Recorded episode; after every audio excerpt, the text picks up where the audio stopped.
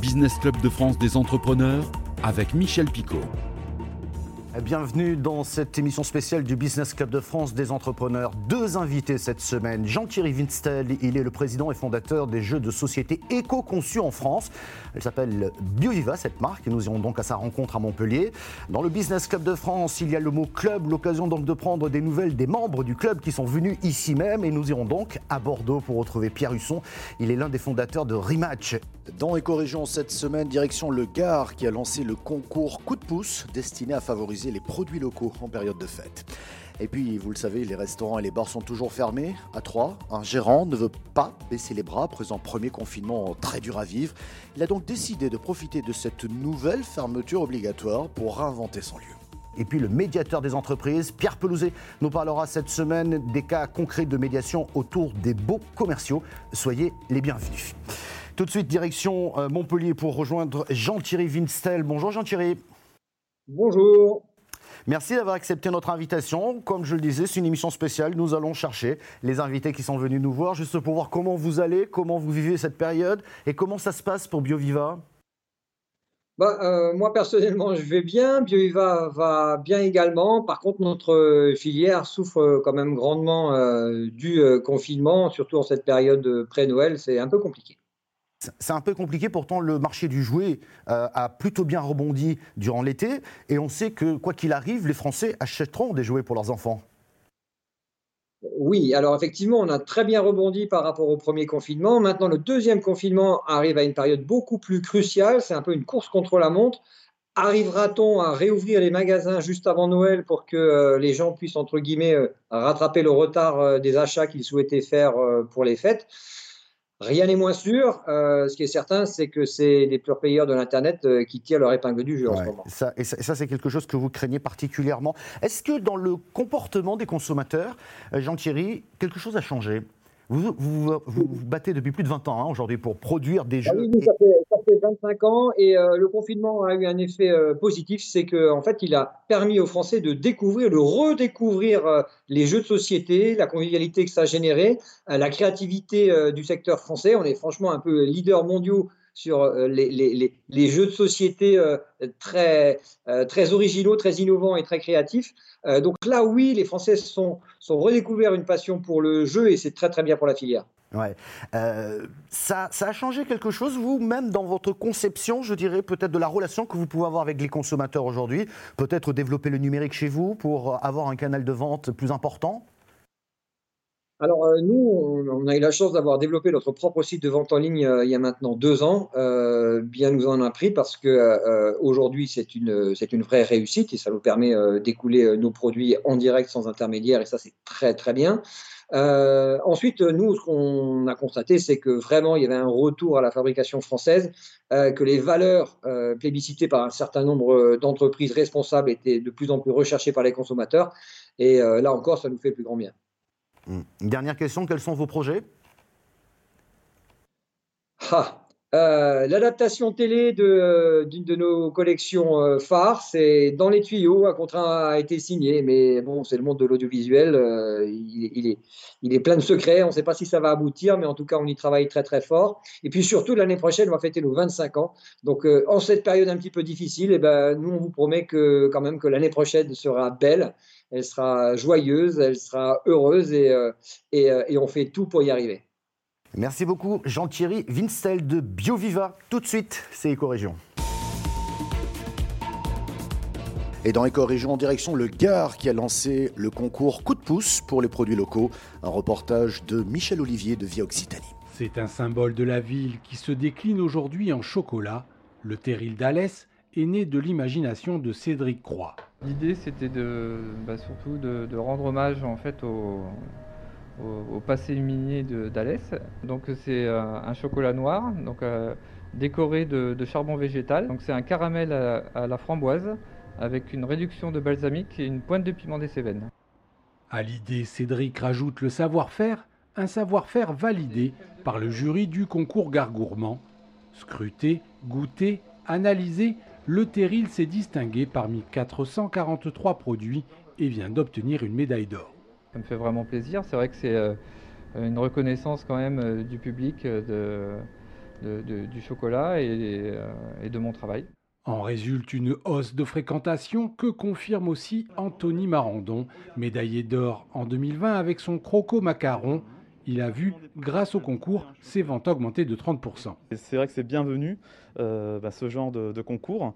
Ça nous permet aussi euh, de nous faire reconnaître. Là, il y a toujours des clients euh, bah, qui, regardent ce genre de, label. c'est un gage de qualité. ça nous permet de nous faire connaître aux nouveaux arrivants, aux touristes également. Direction l'Aube pour rencontrer Stéphane Dubuisson. Il a décidé de profiter de ce deuxième confinement pour rénover son bar. Une façon de se réinventer en attendant des jours meilleurs. Un reportage de Canal 32. Stéphane Dubuisson a investi toutes ses économies dans la reprise de ce bar en mai 2019. Le premier confinement, il a vécu comme un coup dur. Abasourdi, il baisse les bras et s'isole durant deux mois et demi en regardant la télévision en continu. On pense euh, à l'argent, euh, au fait euh, que l'on est seul. Et puis, euh, excusez-moi, euh, ça a été une période difficile. Grâce au soutien de ses amis, si sa situation est inchangée, il observe autrement et décide de relancer une partie de son activité grâce au click and collect cela ne s'avère pas rentable. J'ai fait 500 euros de chiffre d'affaires en à peu près un mois, un tiers du loyer exactement. Donc euh, pour le deuxième confinement, je préfère me concentrer sur mon projet. Au début du deuxième confinement, il licencie l'unique salarié et choisit de profiter de la fermeture obligatoire pour étendre à d'autres événements culturels le concept de son bar-concert rue de la Cité à Troyes. Le salon euh, de thé euh, et salon littéraire. Ici, un bar à cocktail bientôt. Et l'autre partie, exposition euh, de peinture et lieu d'événements et de concerts. C'est le meilleur moment puisque on a trois mois pour euh, préparer la réouverture. Maintenant, je me sens bien sur mon lieu de travail et je travaille tous les jours, même le dimanche, euh, à la décoration et au nouveau concept. D'après son expert comptable, son activité devrait lui permettre de bénéficier des 10 000 euros d'aide. Cette somme pourrait rembourser ses nouveaux investissements qu'il tente de minimiser. Et puisque nous sommes dans l'Est, regardez bien cette boule de feu dans le ciel. Le Père Noël est-il arrivé? Désolé les enfants, il s'agit d'un météore. Il est à 87 km d'altitude lorsqu'il a été aperçu durant 10 secondes. Sa vitesse était de 90 000 km/h. Trop rapide pour le Père Noël, il aurait perdu tous ses jouets. Et nous retrouvons tout de suite notre deuxième invité dans ce Business Club de France des entrepreneurs. Nous partons à Bordeaux pour retrouver Pierre Husson. Bonjour Pierre. Bonjour Michel. Alors, vous êtes l'un des fondateurs de, cette application, Rematch. Vous avez eu l'occasion de venir nous en parler ici même. Euh, peut-être on va redéfinir ce que c'est, puis après vous nous direz que les usages ont changé avec cette période de confinement. Bah, tout à fait, Michel. Alors, pour rappeler, effectivement, Rematch, c'est les vidéos highlight du sport amateur. On a développé une application euh, mobile qui permet à n'importe qui de capturer uniquement les moments forts d'une rencontre, très simplement en prenant son téléphone, euh, on cadre l'action, on assiste par exemple à un but, on appuie sur le bouton but et l'application va remonter le temps de 15 secondes pour capturer uniquement le moment qui nous intéresse. Et ces vidéos, ces highlights, ces moments forts, on les référence sur notre site, sur notre appli, pour qu'ils soient partagés le plus largement possible par les joueurs, les clubs, les ligues, les fédérations et les médias partenaires. Reste qu'au au mois de mars, avril, bah, il n'y avait plus de sport. Il n'y en a plus beaucoup encore aujourd'hui, il hein, faut dire. Mais là, il n'y en avait pas du tout. Et ça veut dire que vous vous êtes transformé à ce moment-là. Exactement, donc euh, on passe de, 100 000 rencontres potentielles par semaine à, zéro, donc on parle vraiment du, sport amateur, pas du sport professionnel. Et donc on a dû se réinventer de deux manières.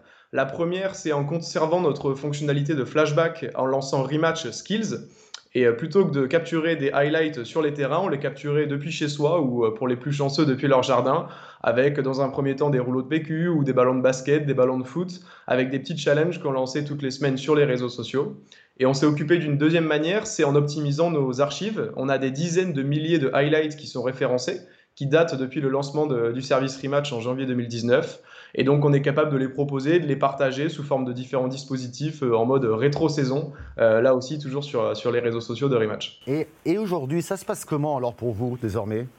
Ben écoute, euh, le, début de saison, août, septembre, octobre, était canon pour Rematch. Euh, on battait nos records tous les mois, que ce soit en termes, toutes les semaines, même en termes de, highlights filmés ou de nombre de vues, avec 2 millions de vues sur le mois d'octobre notamment. Ben, c'était un scénario qu'on avait anticipé, un, reconfinement et qui est synonyme de suspension des compétitions amateurs.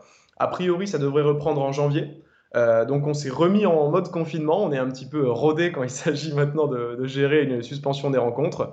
Et donc on va lancer des niveaux dispositifs, donc on réactive Rematch Skills, ou en tout cas on continue euh, de le développer, on va plus mettre l'accent dessus, et on va créer des petits dispositifs, et là je vous invite à, nous retrouver sur les réseaux sociaux, euh, autour de, commentaires autour d'actions de sport amateur, des interviews de sportifs professionnels qui sont tous passés par un premier club, pas loin de chez eux, avant de se retrouver au Paris Saint-Germain ou, à la Juventus de Turin, par exemple.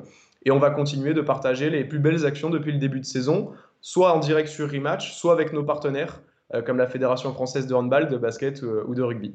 Bravo, il y a toujours des projets, ça fait plaisir. Ça fait plaisir à voir, ça fait plaisir à entendre. Merci beaucoup, Pierre Husson. À très bientôt, bonne continuation. avec grand plaisir, Michel. Tout de suite, c'est le, le rendez-vous du médiateur des entreprises. Pierre Pelouzet, bonjour. Aujourd'hui, eh bien, vous nous parlez de cas concrets de médiation en ce qui concerne notamment les beaux commerciaux. Oui, Michel, je voulais effectivement parler des beaux commerciaux, un sujet important pour tous les commerçants, pour toutes les entreprises qui aujourd'hui sont en difficulté, soit parce qu'elles ont été fermées administrativement, soit parce que leur chiffre d'affaires a, baissé dramatiquement pendant les mois qui viennent de s'écouler. Et là, il faut payer le bail commercial, c'est-à-dire payer son loyer. Euh, bien sûr, il y a des mesures qui sont mises en place. Je rappelle qu'aujourd'hui, un bailleur peut déduire 50% de sa facture fiscale, c'est-à-dire il, y a une remise fiscale de 50% si vous annulez un mois de loyer pour votre locataire. Mais il n'y a pas que ça, il y a aussi le dialogue, la discussion. Et là, nous avons des cas magnifiques. Il y a beaucoup d'entreprises qui viennent nous voir en médiation. Je voulais raconter deux petites histoires très rapidement. le premier cas, c'est le cas d'un Petit bailleur, un petit bailleur, c'est quelqu'un dont le, revenu des loyers constituait sa retraite et qui était en difficulté parce qu'une grande enseigne ne lui payait plus ses loyers. Et là, nous avons fait une médiation et nous avons convaincu la grande enseigne qu'il ne pouvait pas se passer de, de, ce loyer et faire en sorte qu'au moins une partie des loyers soit payée à ce petit bailleur. Donc vous voyez, ça marche dans ce sens-là. Ça marche aussi dans l'autre sens. On a notamment un locataire chef d'entreprise d'une entreprise de communication, vous voyez dans quelle difficulté il peut se trouver, qui là aussi, par le dialogue, a trouvé un compromis sur les six derniers mois. Certains loyers sont payés, d'autres ne le sont pas. On trouve un compromis, on trouve un équilibre, et la médiation permet en tous les cas de maintenir cette relation importante là aussi entre le bailleur et le locataire. Euh, merci Pierre Pelouzet pour toutes ces précisions. C'est la fin de cette émission. Vous pouvez la retrouver en replay vidéo sur le site de votre télévision locale, sur celui de l'émission. Nous sommes également disponibles en audio podcast et aussi sur quelques radios un peu partout en France. Merci de votre fidélité.